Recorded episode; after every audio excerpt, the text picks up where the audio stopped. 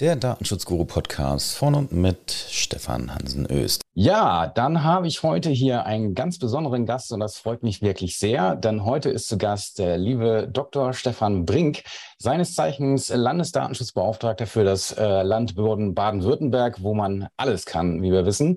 Ähm, hallo, lieber Stefan. Grüß dich, Stefan. Hallo. Ja, schön, schön, dass du da bist. Das freut, das freut mich sehr. Ähm, du hast dich äh, ja auch bei mir gemeldet. Das hat mich auch sehr gefreut. Und äh, anlässlich der, des letzten Podcasts, wo es um ein etwas kontroverses Thema ging, zu dem wir gleich kommen. Aber vielleicht magst du dich noch kurz vorstellen, für falls es irgendwen geben sollte, der dich nicht kennt. Ach, gibt es bestimmt. Äh, so wichtig nehmen wir Datenschützer uns ja gar nicht. Äh, wir vertreten ja nur äh, sehr spezielle Interessen, sage ich mal vorsichtig. Äh, Stefan Brink ist mein Name seit 2017, der Landesbeauftragte für Datenschutz und für die Informationsfreiheit ähm, in Baden-Württemberg bin von der Ausbildung her Jurist, äh, hatte also mal was Ordentliches gelernt äh, und äh, dann jahrelang ähm, zunächst mal in Parlamenten gearbeitet, im wissenschaftlichen Dienst, dann ein paar Jahre als Richter, Verwaltungsrichter in Koblenz war ich gewesen. Ähm, das war mir dann aber zu langweilig. Und ähm, dann war ich ein paar Jahre in Karlsruhe beim Bundesverfassungsgericht als Mitarbeiter und danach ähm, tatsächlich beim Datenschutz gelandet, zunächst in Rheinland-Pfalz 2009 Mhm. Ähm, dann auch die Informationsfreiheit da äh, mit aufgebaut und seit 2017 im Ländle. Und äh, ja, Baden-Württemberg ist ein starkes Land, muss ich ja. äh, als Nicht-Baden-Württemberger äh, neidlos anerkennen. Ähm, nicht nur sehr viele Unternehmen, auch eine ganz intensive Vereinslandschaft, äh, die uns als Aufsichtsbehörde unfassbar beschäftigt, was da alles an Fragen kommt von den äh, Musikvereinen und den Nachbarschaftsvereinen und was es da alles gibt. Ähm, also wir sind eine äh, sehr stark auch in Sachen Beratung äh, gefragte Aufsichtsbehörde äh, mit ähm, inzwischen 85 Mitarbeitern. Das hat sich mhm. unfassbar gut entwickelt. Äh, auch das ist äh, ähm, toll zu sehen. Im Ländle muss man kämpfen, man, man kriegt nichts geschenkt. Es wird immer genau gefragt, wofür ist das gut, ja, wofür nutzt ihr das, braucht ihr das wirklich? Aber wenn man es erklären kann, dann hat das Land eben auch, und also in erster Linie finanziert die Wirtschaft den Staat, ähm, ähm, hat das Land so viel Potenzial, dann eben auch zu sagen, okay, deine Aufgabe ist ähm, wichtig, du hast uns erläutert, was du damit machen willst, dann kriegst du die Gelegenheit. Ein Beispiel dafür, wie das funktionieren kann im Ländle, war, dass wir 2019 ein Bildungszentrum äh, aufbauen wollten, das sich speziell also mit Schulungen ähm, zum Datenschutz und zur Informationsfreiheit, auch mit öffentlichen Veranstaltungen befasst, übrigens auch mit Schulungen von Verantwortlichen, also von mhm. äh, Unternehmen und von Behörden. Äh, und das, ähm, dafür haben wir zehn Stellen bekommen, also wirklich sehr äh, tolle Ausstattung. Und das läuft seit 2019 hauptsächlich jetzt natürlich ähm, online in der Corona-Zeit, aber jetzt auch immer zunehmend ähm, ja, live und in Farbe und vor Ort. Und das sind tolle Möglichkeiten. Also insofern äh, kann ich, äh, muss ich wirklich sagen, im Ländle, da geht so manches. Ja, ich, ähm, also 85 Leute waren es jetzt, glaube ich. Das mhm. ist schon eine Ansage, ne? Ich weiß nicht, das, da gehört ihr schon äh, so zu den Größten wahrscheinlich mit, mal abgesehen ja, wir, sind, wir sind natürlich inzwischen die größte ja. äh, Landesbehörde, muss man dazu ja. sagen. Äh, wir hatten 2017, als ich kam, waren wir bei 35, glaube ich, Mitarbeitern. Also auch ein toller Zuwachs. Äh, ja. Auch das ist möglich. Wir haben übrigens auch Personal gefunden. Das ist ja gar nicht so einfach. Finde das wäre jetzt meine nächste Frage gewesen. Das ja. ist momentan ein Problem, das viele haben. Ja. Und das ist natürlich spannend, dass es dann doch, ähm, dass, dass ihr doch die Stellen besetzen könnt. Ne? Das ist mhm. doch häufig nicht der Fall, dass da Stellen, dann bleiben da Stellen frei. Und äh, Menschen, die jetzt im Bereich Datenschutz Know-how haben, sind ja nun momentan sehr gefragt. Also das ist ja tatsächlich ein Fachkräftemangel. Eindeutig, ja. Äh, wir haben ein doppeltes Problem. Also zum einen Juristen zu kriegen ist nicht ganz einfach. Wir machen das über eine intensive Ausbildung, auch von mhm. Referendaren, mhm. Äh, sodass wir die äh, Leutchen, wir erwarten gar nicht, dass jemand Datenschutz kann als Jurist, wenn er zu uns kommt, sondern ja. äh, wir bilden die aus. Äh, und in zwei Jahren, glaube ich, haben die es dann so drauf, dass sie dann auch wirklich schon gut, auch selbstständig beraten können in vielen Bereichen. Ein Ticken schwieriger ist es noch mit den Technikern.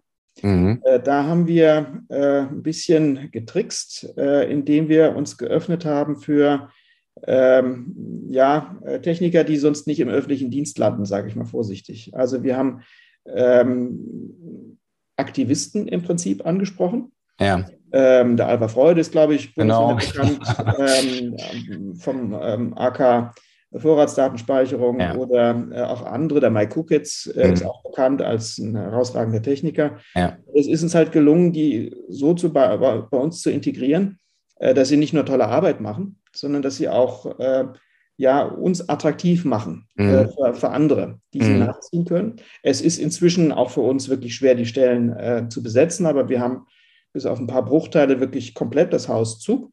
Ja. Und insofern, man kann versuchen, äh, diesen Fachkräftemangel ähm, einfach dadurch zu überwinden, dass man ähm, auch eine bestimmte Botschaft aussendet. Äh, mhm. Dass nämlich bei uns wir eben keine müde Verwaltung sind, sondern dass wir schon auch äh, mit Herzblut dabei sind und dass wir auch Dinge ausprobieren.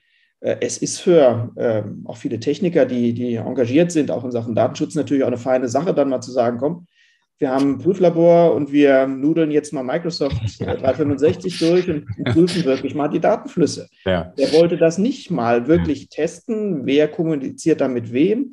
Kriegen wir das raus? Können wir das so belastbar, auch forensisch belastbar mhm. darstellen, ähm, dass uns nachher Microsoft nicht an die Kiste fährt und sagt, ja. Ähm, ich glaube, die letzte Pressemitteilung nehmt ihr mal besser zurück.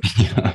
Genau das kriegen wir hin. Das ist eine Herausforderung, aber und das sind dann auch Jobs, die machen Spaß. Äh, und ähm, dann hört auch gleich die Jubelbotschaft von mir auf. Ähm, wir arbeiten mit großer Selbstständigkeit. Das heißt, die Leute, die zu uns kommen, äh, sobald sie äh, versiert genug sind, äh, wählen sich auch ihre Schwerpunkte selbst. Das mhm. heißt, sie haben eine große Bandbreite, ob im öffentlichen Sektor, ob im privaten Sektor. Sie können sich Themen, äh, Schwerpunkte selbst erarbeiten. Äh, und ähm, damit ist das ein sehr selbstbestimmtes mhm. Arbeiten, das jetzt in der Corona-Zeit eher noch verstärkt wurde. Ähm, dadurch, dass wir im Prinzip alle ins Homeoffice gegangen sind, ähm, war es noch wichtiger, dass alle auch selbst motiviert und äh, auch selbstkritisch arbeiten und das hat, hat erstaunlich gut funktioniert.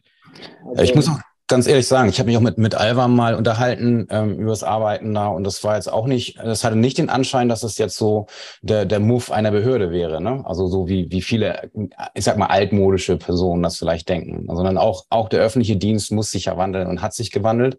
Mhm. Und ähm, ich glaube, dass nur wenn man da attraktiv ist, dann, dann kann das auch was werden. Ne? Das hat auch Grenzen, muss man auch ganz deutlich sagen. Auch der öffentliche, also der öffentliche Dienst hat ja auch äh, da, wo er ein bisschen verzopft wirkt, auch manchmal eine Schutzfunktion. Also wenn ich mir anschaue, wie gerade die Techniker äh, die Arbeitszeitregelungen auslegen, das ist nicht vorgesehen, dass nachts um zwei jemand arbeitet. Ja, aber wenn man äh, die entsprechenden Kollegen dann halt anwirbt, äh, dann wird man da irgendeine Lösung finden müssen. Ja. ja? Äh, und äh, es ist tatsächlich so, ähm, es ist jetzt für mich als, als Behördenchef das viel größere Problem, dass ich Leute bremsen muss und dass ich ihnen sagen muss, pass mal auf, du, Du bist mhm. jetzt mit deinen Überstunden in einem Bereich gelandet, das geht so auf Dauer ja. nicht, die musst du wieder abbauen. Da sind also wirklich viele sehr engagiert dabei, auch in der Corona-Zeit. Ja. ja. Ich nehme an, dann im Lockdown, was kann man Besseres machen als von zu Hause aus was Gutes und Sinnvolles. Also, und dann wird zum Teil, ähm, wir haben klare Vorgaben, was die Arbeitszeitregelung angeht, und da muss man aufpassen, dass man nicht überzieht. Äh, das Problem habe ich viel häufiger, als dass ich jemanden anfeuern muss, na, äh, arbeitet doch mal ein bisschen effektiver. Das kommt eigentlich nur selten. Ja. Ja, so viel zur hellen Seite der Macht, wie Ulrich Kelber immer sagt. ich äh, äh, stehe ja in dem Beruf, oder nicht ich, sondern das Berufsbild der Anwältinnen und Anwälte, eher mit den Händen im Dreck äh, zu arbeiten. Und so fühlt man sich manchmal auch. Äh, wir wollen heute aber sprechen über Betroffenenrechte. Und da gab es konkreten Anlass, ähm, der mich im letzten Podcast so ein bisschen ja, leicht wütend gemacht hat, ähm, weil mehr vermehrt Anfragen kamen nach dem Motto oder mir Schreiben zugesendet wurden, so was ist denn das jetzt hier und so weiter. Da hat sich halt eine Person äh, schriftlich an diverse Unternehmen gewendet und da gab es dann noch ein gewisses erhöhtes Aufkommen und auch bei mir schon allein, dass mir das Sachen zugeschustert wurden. Und dann hat man mal rumgefragt und dann waren noch mehr betroffen. So, und ähm, das sah halt nach so einem System aus. Ne? Und das äh, ist halt so eine Frage. Und ähm, das habe ich halt für nicht gut gefunden. Also unabhängig von der Tatsache, dass es jetzt wirklich eine unschlaue Idee ist, um das jetzt mal charmant zu formulieren, äh, Google Web Fonts in einer nicht lokalen Variante zu verwenden, äh, ist es, das ist halt das eine. Und dass das ein DSGVO DSGVO-Verstoß sein kann. Ich betone das jetzt mal, ich benutze das jetzt mal in, in einer etwas offenen Variante, sage ich mal. Ich denke mal, da hast du eine klare Auffassung. Ähm, aber das sollte jedem klar sein, dass das jetzt keine gute Idee ist im Hinblick auf eine, eine Risikominimierung, ähm, sondern das kann man ja auch lokal nutzen. Bloß ist das, das eine eben, dass in diesem Verstoß oder dieses Risiko einzugehen. Und es ist das andere halt, wenn Menschen hier äh, ihr persönliches äh, Taschengeld, und das ist, glaube ich, ein bisschen mehr als Taschengeld, hier einsetzen, um dann äh, Schadensersatzforderungen geltend zu machen, die ja meines Wissens noch nicht mal äh, einkommensteuerpflichtig sind, ähm, und damit einfach ihr Zubrot verwenden. Und die äh, dass bei der Person, um die es konkret ging, ähm, das Prozedere sehr den Anschein hatte, dass da Webcrawler benutzt wurden und dann bewusst also in, in Kenntnis dieser, dieses Risikos, dass dort ähm, IP-Adressen und andere Daten aus dem äh, HTTP-Request an ein Drittland gehen könnten, äh, dann äh, also sich bewusst in dieses Risiko gesetzt hat, um dann einen Schaden geltend zu machen. Und hier haben wir ja im sonstigen Zivilrecht durchaus eine gewisse Billigkeitsrechtsprechung, wo halt gesagt wird, da gibt es keinen Schadenersatz. Wenn man sich bewusst in diese Gefahr begibt, beziehungsweise extra darauf anlässt äh, oder darauf ansetzt, das so zu tun. So, dann hast du dich äh, an mich gewendet und hast gesagt, du hättest da eine andere Position und äh, ob wir da nicht mal drüber sprechen wollen. Und das fand ich total klasse und ähm, das war jetzt der Anlass. Und ich glaube, du hast da eben generell ja eine andere Sichtweise, was jetzt äh, so eine Art von betroffenen rechte Wahrnehmung angeht, beziehungsweise wie das generell so einzuordnen ist. Was, was sagst du denn dazu? Ja, also auch von meiner Seite aus nochmal ganz herzlichen Dank, dass du mich eingeladen hast und dass wir uns darüber austauschen können. Ja, ich habe tatsächlich eine äh, möglicherweise auch sozusagen professionell bedingte, von meiner eigenen beruflichen Tätigkeit her bedingte andere Sichtweise, weil ich die äh, Schwerpunkte anders setzen würde. Ich würde zunächst mal, aber da sind wir uns, glaube ich, ganz einig, ähm, schwerpunktmäßig immer auf die Datenschutzverletzung schauen und jetzt weniger auf das Verhalten von Betroffenen. Äh, wie mhm. betroffen die sind, darüber muss man reden können. Und du setzt natürlich deine Themen auch selbst, vollkommen klar. Äh, trotzdem nochmal ein kurzer Blick ähm, äh, auf die Datenschutzverletzung, die im Raum steht. Äh, die hast du vollkommen richtig eingeordnet. Ähm, ich sehe da nur sozusagen generell äh, bei den Debatten, auch gerade bei denjenigen, die sich um Datenschutz überhaupt nicht scheren.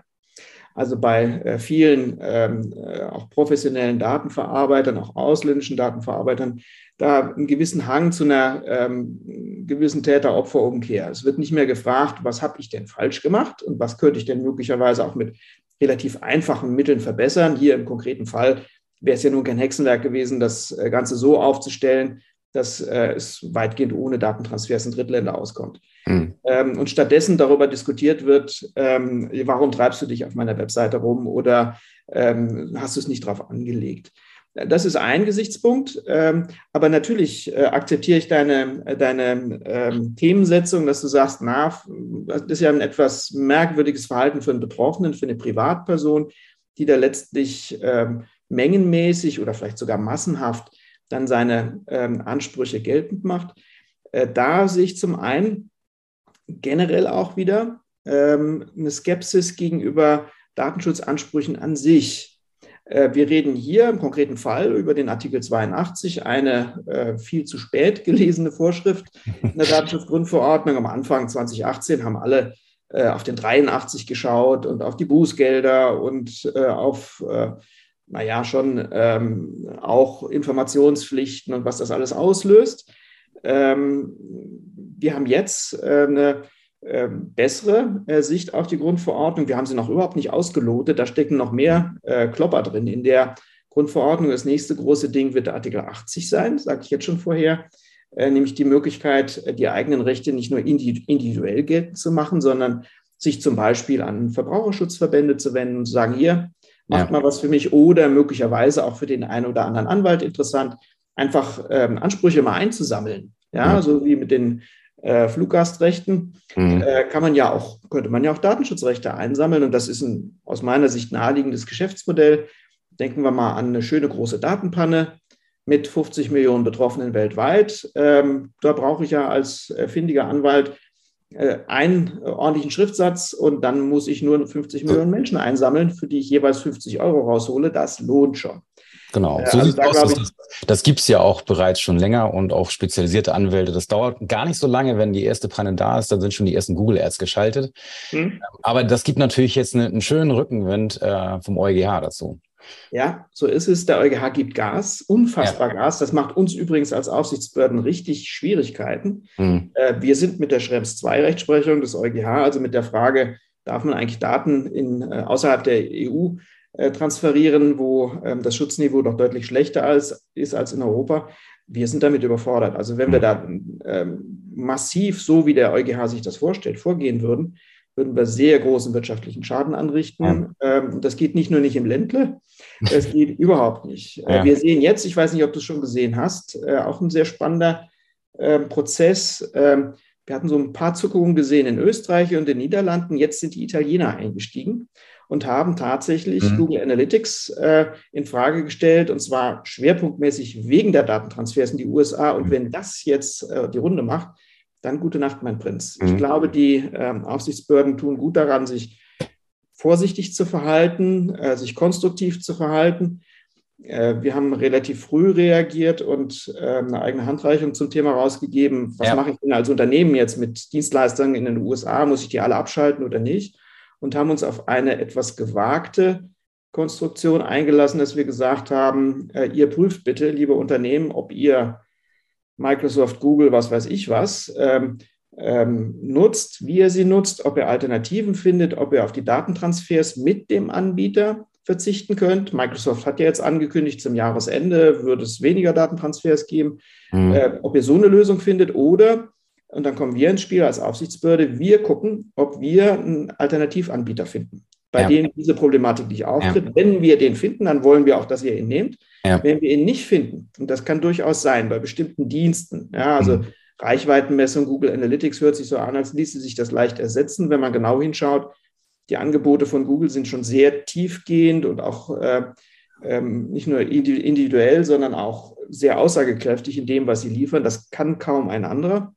Also wenn wir zum Schluss kommen, wir sehen keine Alternative, dann lassen wir euch vom Haken, liebe Unternehmen. Das mhm. heißt nicht, dass wir das dulden, was ihr macht. Es ist mit hoher Wahrscheinlichkeit rechtswidrig, aber dann mhm. suchen wir uns dümmere als ihr. Ja, mhm. Dann suchen wir uns welche, welche, die immer noch auf der Basis von Privacy Shield äh, Daten exportieren oder äh, Dinge machen, die deutlich ähm, gravierender sind als das, was ihr macht. Also da haben wir versucht, so eine Linie zu legen und so eine Alternativitätsprüfung hinzulegen. Das war dem EuGH nicht recht. Das hat er uns übrigens auch ähm, durch die Blume schon gesagt. Es gibt da einen sehr ähm, aktiven Berichterstatter beim Gericht, einen Richter, den äh, von Danwitz heißt er, ja, der, der den EuGH ja. anspornt ja. Ähm, und der findet das jetzt nicht so großartig. Aber ich glaube, das war ganz vernünftig, was wir da gemacht haben. Also ähm, kann ich kurz mal Feedback geben. Also es gibt ja hm. immer viel äh, Aufsichtsbehörden, Schelte, äh, was ihr alles falsch macht und dass das alles gar nicht geht. Und das ist damals also von allen Beteiligten. Das war ja ein, wirklich ein Schlag ans Kontor äh, mit Schrems 2. Hm. Und ihr seid ja relativ früh mit dem Paper da um die Ecke gekommen. Und das ist, das ist wirklich gut aufgenommen, weil das, das war ein Stück weit erleichternd erstmal, dass, dass eine Aufsichtsbehörde ähm, mit einem mit einem, sage ich mal, angemessenen Ansatz vorgeht und sagt, okay, das ist ein Problem, es lässt sich nicht so leicht lösen. Und letzten Endes ist es ja so, wir haben jetzt, das kann, kann jede Anwaltskanzlei, glaube ich, bezeugen oder jedes Unternehmen, das mit Aufsichtsbehörden jetzt eine Drittlandstransfer mal diskutiert hat. Ähm, es ist doch generell so, wenn man vernünftig darlegen kann, was man für eine Herausforderung hat und dass man jetzt vielleicht schon geschaut hat, ob es eine Alternative gibt, die auf der Hand liegen würde, ähm, ist es häufig eben so, dass Aufsichtsbehörden einfach sehen wollen, dass man sich auf den Weg begeben hat ne, ja. zu etwas anderem und dass das ein Prozess ist, ne, dass man migrieren will, kann oder zumindest eruiert, ob das geht und dass man sich dahin bewegt. Und ich glaube, genau das ist in eurem Paper ähm, ganz gut zum Ausdruck bekommen, dass man möchte, so jetzt nicht einfach abblocken und ähm, Vogelstrauß-Politik, Kopf im Sand, sondern schaut, bewegt euch, schaut, was ihr machen könnt und wir wollen sehen, dass ihr ins Handeln kommt. Hm. Das ist auch übrigens von den großen Unternehmen in Baden-Württemberg äh, genauso angenommen worden. Das heißt, die, die äh, Betrachtung der Rechtsproblematik ist intensiviert worden. Also nicht, genau wie du sagst, nicht Vogel-Strauß-Politik. Wir haben es nicht gesehen und hoffentlich werden wir nicht erwischt, sondern man hat sich diesen Themen zugewendet und dann auch mit uns diskutiert. Und es gab eine ganze Reihe von Fällen, wo wir gesagt haben, nee, äh, wir sehen keine Verbesserungsmöglichkeiten. Ähm, dann macht in Gottes Namen weiter. Mhm. Ähm, und äh, das war, glaube ich, ein gewisser Erfolg, weil das den Unternehmen auch hm. einfach eine Sicherheit gibt. Was wir nicht können, und da bin ich wieder bei meinem Thema zurück, was wir nicht genau. können, ist äh, die Sicherheit geben, äh, dass dann kein Privater kommt und sagt, ja. oder kein Beschäftigter kommt und sagt, hier Freund, lieber Arbeitgeber, du hast äh, meine Daten an den Mutterkonzern in die USA verschippert. ähm, 82 schöne Größe. Mhm. Ja. Davor können wir nicht helfen. Äh, davor können wir auch nicht schützen. Das Risiko bleibt beim Unternehmen. Ja, ihr müsst ja auch, wenn ein Betroffener sich an euch wendet, müsst ihr ja auch einschreiten. Dann ist ja auch vorbei. Na, wenn der jetzt sagt, so liebe Aufsichtsbehörde, schreitet bitte mhm. ein, äh, sonst äh, erhebe ich jetzt Klage gegen die Aufsichtsbehörde, was ja mittlerweile auch häufiger vorkommt. Ja äh, dann, dann hab, ist das Problem da. Ne? Und wenn man jetzt, wenn jetzt ein Gericht sehen würde, ja gut, Verstoß ist eigentlich da, Aufsichtsbehörde wird nicht tätig, dann ist das äh, schöne Modell halt auch nicht so richtig gut gelaufen. Ne? Also deswegen muss, können alle noch hoffen, dass alle die Füße stillhalten da bei den Betroffenen. Ja, würde ich aber würde ich äh, gar nicht so kritisch sehen, was uns angeht. Mhm. Ähm, auch da gibt es eine schöne Vorlage zum EuGH, äh, was wir eigentlich tun müssen als, ähm, als Aufsichtsbehörde, wenn wir relativ eindeutige Fälle im Wege der Beschwerde vorgelegt bekommen. Mhm. Ähm, äh, ich bin nicht der Auffassung, dass das, was wir Aufsichtsbehörden früher gemacht haben, dass wir gesagt haben, das ist eine Petition, das ist so eine mehr oder weniger eine unverbindliche Anregung an die Aufsichtsbehörde, macht doch mal was, dass das stimmt. Das hat noch nie gestimmt. Äh, da ging es immer um Grundrechte und eine Aufsichtsbehörde, die in dem Bereich tätig ist, kann nicht einfach sagen, ja, äh, haben wir gesehen, äh, finden wir auch interessant, machen tun wir aber nichts. Das wäre ein sachlicher Bescheid, das wäre okay, wenn ich zur Kenntnis gebe, ich habe es begriffen, was du von mir willst, ich habe mir Gedanken darüber gemacht und ich habe eine Entscheidung getroffen, nämlich ich mache nichts und das teile ich dir mit.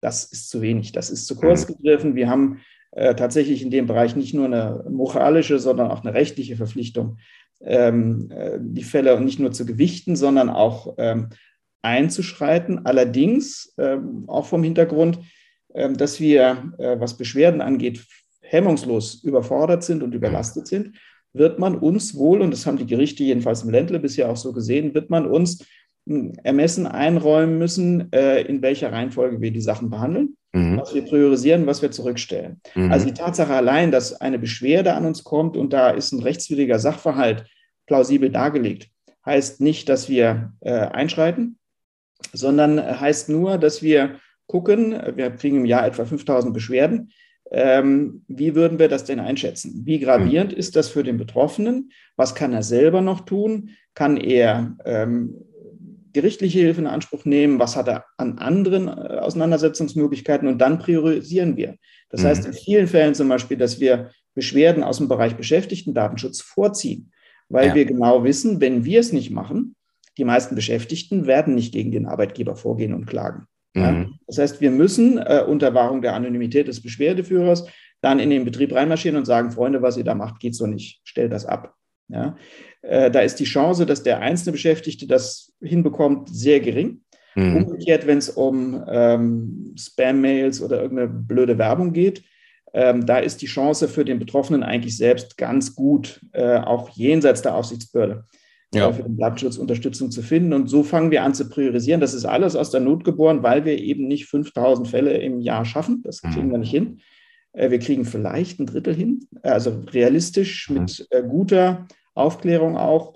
Ähm, aber ähm, da würde ich jedenfalls sagen, unser Ermessen ähm, einzuschreiten ist nicht auf Null reduziert, nur weil wir eine voraussichtlich begründete Beschwerde vor uns äh, liegen okay. haben. Da ähm, sind wir bisher jedenfalls rumgekommen. Es gibt noch eine Reihe von Gerichten, die billigen uns zu, sogar zu, dass wir äh, die Eingaben oder die Beschwerden petitionsartig behandeln. Das, wie mhm. gesagt, würde ich nicht wollen. Äh, das ist auch, äh, das wäre ein komisches Amtsverständnis, ja, wenn wir sagen, jo, schreibt uns mal und wir schreiben euch zurück. Ja.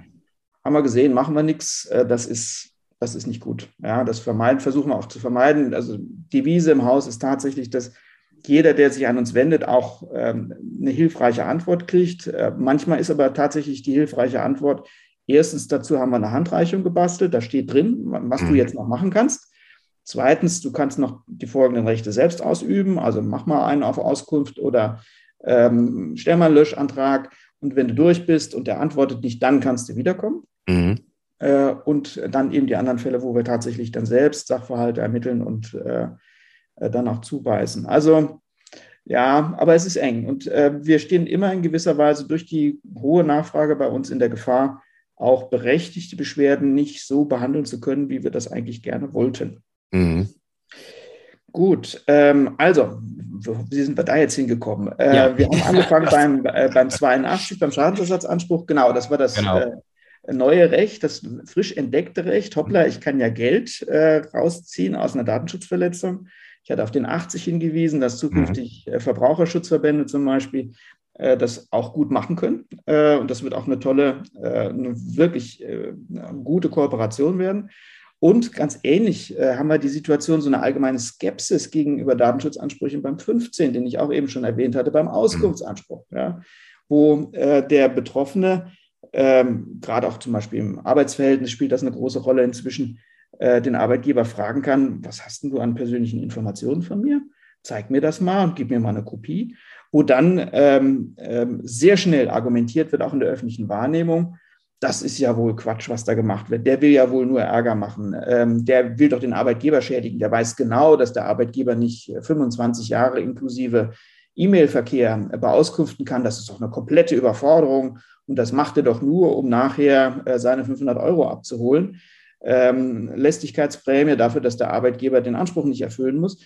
Da findet eine Verschiebung statt. Äh, und dann muss ich als, auch als Aufsichtsbehörde immer wieder darauf hinweisen, nee, zunächst mal, es gibt diese Ansprüche und zweitens, es gibt diese Datenschutzverletzungen und darum kümmern wir uns in erster Linie.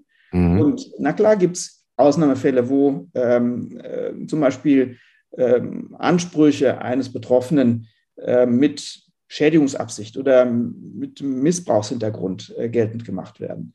Ähm, und dann reagieren wir auch als Aufsichtsbehörden. Das sind Fälle, mit denen wir auch konfrontiert werden, wo wir dann auch dem Betroffenen sagen, also wir würden ähm, da jetzt aus, von unserer Sicht aus nicht einschreiten. Äh, aus unserer Sicht ähm, hat der Arbeitgeber oder hat der Verantwortliche alles Erwartbare getan. Mhm. Ähm, und mit dem Rest muss da alleine weiterkämpfen. Ja. Okay. Also auch die Fälle gibt es durchaus, aber nicht sozusagen äh, die Grundlagen verschieben, immer erstmal auf die Datenschutzverstöße schauen und immer zunächst mal akzeptieren, dass es Betroffenenrechte gibt, äh, die auch grundsätzlich durchgreifen, auch wenn sie so krass äh, umfassend sind, äh, wie beim Artikel 15 Datenschutzgrundverordnung. Ja, wir wissen, mhm. es ist für Verantwortliche verdammt schwer, noch binnen der Frist äh, vollständig Auskunft zu geben. Das gelingt halt in vielen Fällen nicht.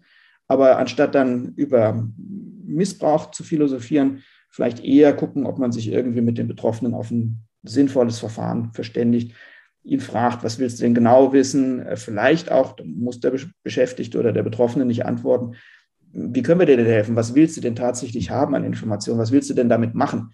Dann können wir dir genau das geben, was du brauchst, mhm. anstatt dass du pauschal sagst, ich will alles. Mhm. Ähm, da laufen manchmal inzwischen die öffentlichen Debatten auch ein bisschen in eine falsche Richtung. Und das ähm, ähm, war mein Punkt. Das, das sehe ich in dem Punkt tatsächlich auch, ähm, sollte man ja nicht meinen, aber genauso. Und ich, das ist immer das, was ich den Unternehmen predige. Äh, man muss einen gut laufenden Prozess haben im Hinblick auf die Wahrnehmung von betroffenen Rechten. So, und es wird immer rumgejammert, wir wollen keinen Stress mit der Aufsichtsbehörde haben und so weiter. So, und äh, ein Haupteinfallstor, um mit euch Bekanntschaft zu machen, sind Betroffene, die nicht wahrgenommen wurden, im wahrsten Sinne des Wortes. So, und ich, ich, ich sag mal, das geht letztlich immer um gute Gefühle. Und wenn jemand eine Auskunftsersuchen geltend macht, dann soll er zunächst erstmal sofort eine Antwort kriegen, so, hallo, wir haben es erhalten. So, dass mhm. er merkt, alles klar, da sind welche. Das ist jetzt keine Blackbox, wo das irgendwie in der Mülltonne landet, sondern da sind Leute. Und dass dann intern wirklich jede Beschäftigte, jeder Beschäftigte weiß, wenn Auskunft oder sonst irgendetwas, Löschung oder weiß der Geier was, Berichtigung, dann muss eigentlich sofort wenn es ein Datenschutzteam gibt, dann muss das mit ins Boot oder der oder die Datenschutzbeauftragte, dass irgendeiner da den Hut auf hat und weiß, okay, alles klar, ich nehme das Heft in die Hand und ich kümmere mich darum.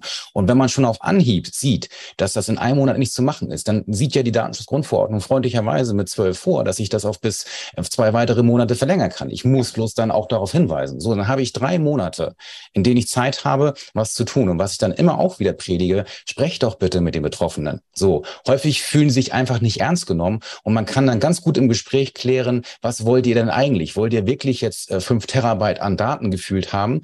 Oder geht es um, um einen bestimmten Punkt? Und da hat hört dann auch Datenschutzrecht für mich einfach mal auf, sondern da geht es einfach um, um Kommunikation, um, um Psychologie, einander verstehen, einander ernst nehmen und dann das Problem lösen. Und dann sieht man auch, in aller Regel bekommt man es gut hin. Und dann gibt es natürlich die anderen Fälle, wo äh, wir im Kündigungsschutzverfahren sind, wo halt mittlerweile so, so eine Art Automatismus läuft, wenn Kündigungsschutzklage, dann zugleich Auskunftsersuchung. Ja, das nervt, natürlich nervt das. So, und das, das sind halt so die Fälle, weswegen alle so ein bisschen ja zickig werden, sage ich mal. Und ich bin da schon bei dir. Ich halte das schon auch für ein wichtiges Recht und Auskunft genauso. Ich, gut, das Auskunftsrecht ist halt äh, sehr weit. Das hätte man vielleicht nicht so machen müssen. Und ich hätte auch gedacht, die Rechtsprechung dampft das vielleicht ein bisschen ein. Aber der BGH ist ganz klar in der Aussage, Auskunftsrecht ist weit. Ja, und mein Gott, wenn der BGH das sagt, dann nehmen wir das zur Kenntnis und ähm, dann ist das halt erstmal umzusetzen, bis jemand was anderes sagt, der mehr zu sagen hat. Und das ist doch völlig in Ordnung. Damit muss man umgehen und das ernst nehmen und okay. So, also ich, da, da, bin, da sind wir gar nicht so weit auseinander. Hm, das ist ein Punkt, ähm, da kann, kann auch ein gewisses Vertrauen in die Aufsichtsbehörden gesetzt werden, dass wir diese Fälle unterscheiden können. Wir sehen mhm. das ja auch. Wir sehen auch, äh, ob ein Unternehmen kommunizieren möchte und sich dann Mühe gibt, äh, eine ordentliche Auskunft zu geben und dann der Betroffene einfach nachlegt und mehr oder weniger versucht, äh, noch in Lücken reinzustoßen oder es besonders schwer zu machen. Das sehen wir schon. Ja, und wenn, da, wenn wir das sehen, dann sagen wir auch den Betroffenen, also da werden wir dich jetzt nicht weiter unterstützen. Ja, mhm. das ist ähm, nicht unsere Aufgabe, ähm, da jetzt noch weiter einzuschreiten. Da, glaube ich, kann man den Aufsichtsbehörden auch schon zutrauen, dass sie so und solche äh, unterscheiden können.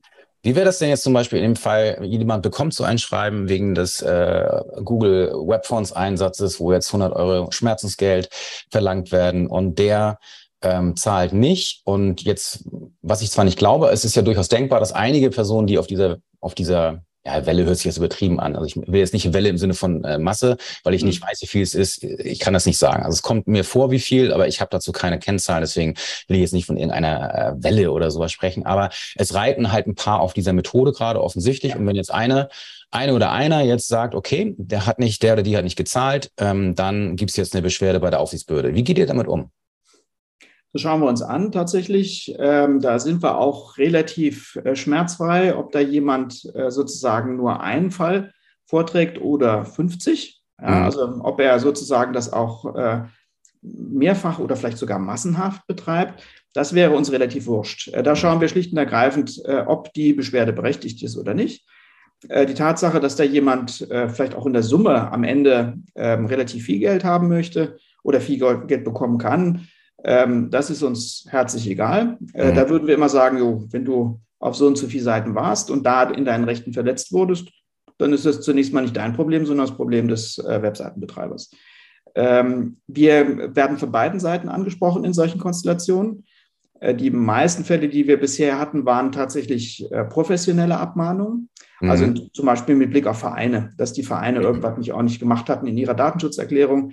Äh, und da helfen wir tatsächlich auch, ähm, indem wir, sei es ähm, noch im außergerichtlichen Bereich, zum Teil auch mit äh, äh, Stellungnahmen, die dann vor Gericht verwendet werden, indem wir das einschätzen, indem wir sagen, was ist denn das für ein Verstoß? Ist der gravierend? Ist der sozusagen bösartig? Würden wir da ein Bußgeld verhängen, ja oder nein? Und das kann schon helfen, indem wir dann sagen, ja, in dem und dem Bereich, ähm, das hätte so nicht sein dürfen, das hätte man besser anders gemacht und das war rechtswidrig. Aber das wäre kein Anlass für uns gewesen, dagegen einzuschreiten, sondern wir hätten es mit einem Hinweis, äh, vielleicht mit einer Warnung, vielleicht mit einer Verwarnung äh, gut sein lassen. Äh, wir hätten auf jeden Fall kein Bußgeldverfahren gemacht, weil wir drei Gründe hatten, das nicht zu tun. Das ähm, wird von Gerichten auch aufgenommen, haben auch schon Fälle gehabt, wo die sagen, jo, wenn die Datenschützer das so, die Aufsichtsbehörde das so einschätzt, dann kann es ja so schlimm nicht gewesen sein. Und genau das hilft dann auch. Ja. Mhm. Also ähm, gar nicht selten, dass auch verantwortliche Stellen zu uns kommen und sagen, wir werden hier konfrontiert mit einer Abmahnung. Aus unserer Sicht haben wir so viel falsch nicht gemacht. Erklärt uns das mal. Und ja. da klären wir auch äh, sozusagen die Rechtslage auf. Hier im konkreten Fall, äh, was hätten wir gesagt? Wir hätten gesagt, 100 Euro ähm, ist, so, ist nicht so teuer. Das hätte, hätte mehr sein können. Äh, also wenn ich mal gucke, gerade im Bereich Beschäftigtendatenschutz, verspätete Auskunft oder auch äh, gar keine Auskunft. Äh, da ist man inzwischen auch sowohl bei den Arbeitsgerichten als auch ähm, Zivilgerichte machen Ähnliches schon auch im ähm, zum Teil vierstelligen Bereich gelandet. Äh, mhm. In Sonderfällen, das war dann allerdings Gesundheitsdaten, äh, die nicht beauskunftet wurden oder die ähm, falsch übermittelt wurden, kam es auch mal schon bis, die, bis an die Grenze von 5000 Euro. Aber ich würde sagen, mit 100 Euro ist man relativ gut bedient. Das hielt ich also für nicht überzogen als ähm, ähm, Einschätzung, äh, was man äh, bei einer gerichtlichen äh, Geltendmachung äh, dort erwarten könnte. Ähm, mein Lieblingsfall in dem Bereich ist ähm, eine Übermittlung eines Unternehmens an ein Gericht. Das Gericht hatte Informationen eines Beschäftigten angefordert. Da waren auch Gesundheitsdaten des Beschäftigten dabei. Mhm. Und äh, ein anderes Gericht hat dann äh, den Arbeitgeber zu 5000 Euro äh, Schadensersatz verurteilt, weil die Übermittlung ans Gericht illegal war. Auch, ja. Das äh, muss, man, muss man aufpassen. Die Gerichte machen lustige Sachen. Die fordern mal irgendwo Daten an, weil sie meinen, das sei irgendwie förderlich für ihren Prozess. Ja. Und der äh, Arbeitgeber hat die Welt nicht mehr verstanden, hat gesagt, das hat doch das andere Gericht von mir haben wollen. Ja. Jetzt soll ich dafür bezahlen? Das kann passieren. Ja. Ähm, ich selbst hätte den Fall auch wieder anders gelöst. Ich hätte gesagt, da ist eine starke Veranlassung durch eine staatliche Stelle. Wenn ein Gericht solche Daten haben will, ähm, dann ist es für den, ist das Verschulden äh, des Arbeitgebers, darauf einzugehen, nicht so groß, dass man da mhm. jetzt äh, bei 5000 Euro landet. Äh, da könnte man auch über geringere Beträge nachdenken oder gar nichts. Aber ähm, so wird das zum Teil gespielt mhm. und die Gerichte sind da ähm, inzwischen eingestiegen. Es gab einen großen Teil der deutschen Gerichte jedenfalls, äh, die erstmal sehr zugeknöpft waren und gesagt haben, nö, Schadensersatz 82 kennen wir nicht, machen wir nicht. Sehr viele haben irgendwas vom allgemeinen Persönlichkeitsrecht erzählt und äh, mhm. von irgendwelchen Bagatellgrenzen und es müssten erhebliche Verletzungen sein. Das war alles juristisch gesehen aus meiner Sicht daneben. Darum ging es nicht. Informationelle Selbstbestimmung und allgemeines Persönlichkeitsrecht sind deutlich unterschiedene zwei Paar Schuh. Ähm, müssen wir auch noch lange drüber diskutieren, auch mit der, in der Juristengemeinde, bis wir das auseinander dividiert haben. Aber es sind deutliche Unterschiede zwischen beiden Bereichen. Äh, die Gerichte, auch der BGH hat jetzt, nein, Entschuldigung, das Bundesverfassungsgericht hat gerade noch mal sehr gut festgestellt, also 21 war das, dass äh, zum Beispiel die Auffassung von Gerichten bei Schadens, äh, bei, bei Verletzung der informationellen Selbstbestimmung handelt es sich um Bagatelldelikte. Die geht gar nicht. Ja, das ist mhm. Äh, Bagatellüberlegung, ist allgemeines Persönlichkeitsrecht.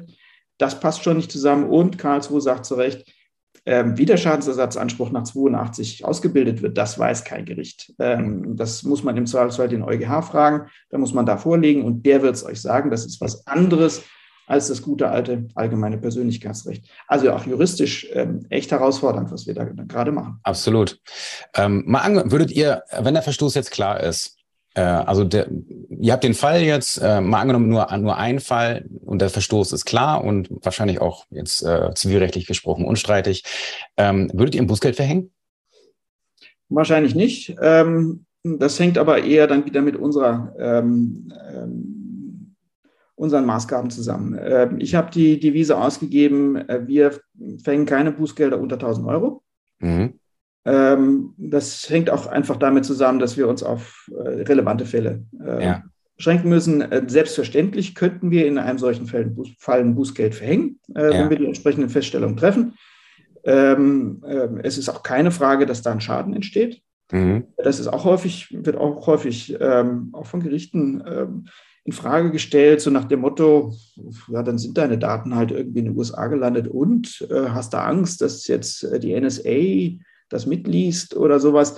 Ähm, darauf kommt es nicht an, ähm, sondern äh, nach dem Konzept, das der, hinter der informationellen Selbstbestimmung steht, geht es halt im Wesentlichen darum, dass äh, auch in Bezug auf Daten, deren Belang oder deren äh, Sensibilität ich nicht im Einzelnen nachweisen kann, Schrägstrich muss, dass auch in dem Bereich von einem Missbrauchspotenzial, von einem Gefährdungspotenzial und von einem äh, Manipulationspotenzial ausgegangen werden muss. Äh, und schon das reicht als Schaden vollständig aus, schon dass ich mir Gedanken darüber machen muss, ob äh, bei meiner etwas übertriebenen Twitterei in Bezug auf Herrn Trump ähm, ich jetzt möglicherweise Schwierigkeiten kriege mhm. mit einer Einreise in die USA. Mhm. Das kann schon ähm, ähm, als, als ähm, hinreichender Schaden angesehen werden. Mein Lieblingsbeispiel ist da, äh, sind die Österreicher. Max Schrems, der in vielerlei Hinsicht sich um den Datenschutz äh, verdient gemacht hat, hat auch da äh, eine Klage nach 82 in Österreich laufen hat, äh, lassen wegen verspäteter Antwort durch Facebook auf eine Artikel 15 Anfrage. Und da hat das österreichische Gericht es ausreichen lassen, dass Herr Schrems vorgetragen hat, er sei durch die verspätete Antwort massiv genervt gewesen. Ähm, damit hätte er vor deutschen Gerichten nicht landen können. Die hätten gesagt, das ist Bagatelle, das ist äh, keine erhebliche Beeinträchtigung deines, deiner, deiner Persönlichkeitsrechte. Ich glaube, die Österreicher haben recht äh, in der autonomen Auslegung des europäischen Rechts. Und äh, was da auch immer hilft, ist ähm, die Grundverordnung selbst, die spricht das Thema an. ähm, Erwägungsgrund 85 äh, steht ausdrücklich drin, auch der Kontrollverlust. Also die Tatsache, dass ich nicht mehr weiß, wer mein, mit meinen Daten umgeht, zum Beispiel, dass sie in den USA gelandet sind und ähm, von sonst wem genutzt mhm. werden können. Auch der Kontrollverlust kann ein Schaden sein. Und ähm, darum geht es aus meiner Sicht. Ähm, man muss immer gucken, äh, auch in den Bereichen, wie groß ist denn der Schaden? Und es hilft uns nichts, wenn wir da übertreiben und äh, jetzt sozusagen in die äh, Punitive Damages reingehen und irgendwelche ähm, Riesenzahlen aufrufen. Aber zunächst mal auch von den Grundlagen her, da war ein Datenschutzverstoß, da wird ein Schaden eingetreten sein in dem Bereich und dann äh, gucken wir halt, ähm, müssen wir das, äh, in welcher Höhe müssen wir das äh, mit Schadensersatz belegen. Ähm, für uns, das war ja deine Frage, äh, wäre es kein 83er-Verfahren ähm, gewesen, Bußgeldverfahren hätten wir deswegen nicht aufgemacht, ja. aber letztlich im Wesentlichen deswegen, weil aus unserer Sicht das Bußgeld, das wir hätten verhängen können, so niedrig gewesen wäre, dass äh, für uns äh, der Aufwand höher gewesen wäre als nachher das Bußgeld. Aber wenn es jetzt ein ganzes, eine Unternehmensgruppe wäre, eine etwas größere, und mhm. ihr ein Bußgeldberechnungsmodell äh, verwenden würdet, und sei es jetzt ETSA oder das alte DSK-Modell, dann ist man ja nicht bei, bei 1000 Euro, sondern sind wir weit, weit drüber. Du lenkst ganz geschickt über in eine sehr streitige auch. Äh, ich will da jetzt aber kein, kein, das Fass will ich jetzt eigentlich nicht aufmachen. Aber ich, ich sage sag ein Wort dazu, äh, dann haben wir es abgearbeitet es gibt einen großen Streit, auch innerhalb der Datenschützer, auch innerhalb Europas, ähm, wie denn Bußgelder jetzt zu bemessen sind. Äh, und es gibt eine starke Position, die äh, das Ganze umsatzorientiert machen möchte. Und da mhm. gibt die Grundverordnung vor, äh, dass ich dabei nicht nur auf das Einzelunternehmen schaue, sondern auf die Unternehmensgruppe. Und dann bin ich natürlich sehr schnell mit großen Umsätzen in großen, in hohen Bußgeldern. Das hat die mhm. Ungerechtigkeit, dass für einen und denselben Verstoß oder den Sachverhalt, also illegale Videoüberwachung, ähm, die Bäckerei, die sowas macht, äh, 75 Euro zahlt und äh, was weiß ich, Amazon, die das machen, dann 1,7 Milliarden zahlen muss. Ja. Das ähm, hat schon eine Ungerechtigkeit in sich und die Frage ähm, äh, Umsatzorientierung ist wirklich strittig. Hauptargument in dem Bereich, deswegen machen wir das so. Ähm, Im Prinzip gibt das die Grundverordnung vor. Äh, dass die Umsatzgröße, der, der, Umsatz, der Umfang des Umsatzes jedenfalls zu berücksichtigen ist bei der Bemessung des Bußgeldes. Äh, und dann kommt es halt zu diesen Verzerrungen, dass große Unternehmen tatsächlich äh, wesentlich tiefer in die Tasche greifen müssen. Mhm. Ganz okay. schwierig, ganz schwierig, auch ganz umstritten. Ja. Ähm, schon nur in den 83 selbst rein, da steht drin, die Aufsichtsbehörden sollen abschreckend, mhm. abschreckende Bußgelder verhängen, mhm. äh, ist schon eine krasse Ansage. Da bin ich mir auch nicht ganz sicher, ob ähm, der Gesetzgeber ähm, da so gut beraten war, da Schwung noch reinzubringen ich glaube, mit den Bußgeldrahmen alleine hätte man schon sehr viel und sehr gut arbeiten können. Ja, also es bleibt ja in vielen Bereichen der Datenschutzgrundverordnung spannend. Wir haben spannende Vorlagefragen beim EuGH. Es werden viele Folgen, denke ich mal. Wir haben generell ein Thema, das wir äh, das verstehen auch noch nicht alle. Wenn wir Datenschutzgrundverordnung ähm, bewerten wollen, müssen wir sie europarechtsautonom auslegen. Äh, viele gucken ins Grundgesetz, dabei müssen wir in die Grundrechtecharta schauen. Das ist für uns Juristen in Deutschland auch immer noch so ein Fremdkörper. Ähm, und äh, wir haben nicht so eine, so eine gefestigte Rechtsprechung, wie wir sie zu den Grundrechten im Grundgesetz haben. Also das ist schon in vielen Bereichen noch tatsächlich äh, Neuland, obwohl ich diesen Begriff gar nicht mag. Aber das ist schon spannend und zumal niemand genau weiß, was Datenschutz in Anführungsstrichen eigentlich ist. Ist das überhaupt noch informationelle Selbstbestimmung oder ist das europarechtliche äh, Thema Datenschutz nicht was völlig anderes? Und ähm, mhm. da, das wäre schön, schön, wenn wir da mal eine Lösung hätten. Und ich fürchte nur, dass der EuGH sich auf dieses Thema nie einlassen würde. Wie das Aber wir arbeiten dran, Stefan. Das, ist genau tun. der Punkt, dass wir über diese Fragen reden müssen, dass wir da äh, auch eine gewisse Offenheit mitbringen müssen. Letztlich ähm, ist das Datenschutzrecht europäisches Recht. Und da müssen wir uns umstellen und auch orientieren und auch belehren lassen. Die Deutschen meinen immer, sie hätten den Datenschutz erfunden ja. und ähm, würden jetzt allen anderen beibringen, wie es geht. Nee, ähm, das ist schon eine Gemeinschaftsleistung. Aber das sorgt eben auch für Anpassungsbedarf, auch übrigens dann wieder bei den deutschen Gerichten, die zur Kenntnis nehmen müssen, dass ich nicht mehr das schöne alte sichere Terrain des allgemeinen Persönlichkeitsrechts ähm, frühes äh, 20. Jahrhundert noch nehmen kann, sondern dann muss ich mich eben auf Europa einlassen. Und auch das ist ein Lernprozess, ähm, bei dem alle mit dabei sind. Ja, absolut. Jetzt, da ich dich jetzt gerade hier noch äh, quasi in der Leitung habe, ähm, mhm. ich hatte das schon im, im, Vorgespräch so ein bisschen angesprochen, diese eine Frage, die bei Twitter aufkam, im Hinblick auf äh, Berufsgeheimnisträger und Auskunftsrechte.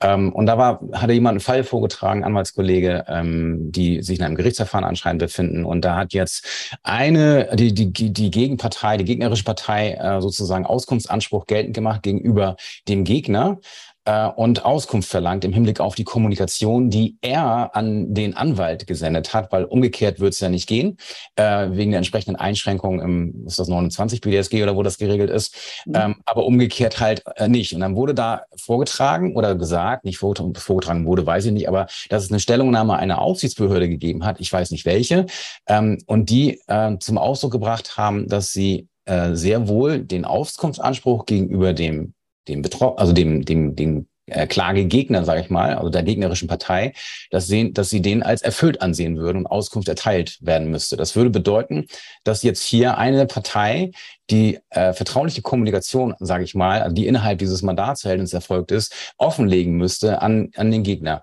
Wie siehst du denn das? Äh, ist das so? Also das, äh, dieses Ergebnis scheint mir vom Judiz her äh, nicht vollständig überzeugend. ähm, ja, es gibt eine Stellungnahme einer Aufsichtsbehörde dazu. Ich habe aber vergessen, von welcher. Ja. Ähm, ich glaube nicht, dass das stimmt. Äh, ich glaube ja. nicht, dass es das richtig ist. Der 15 hat verschiedene Konstruktionsmängel.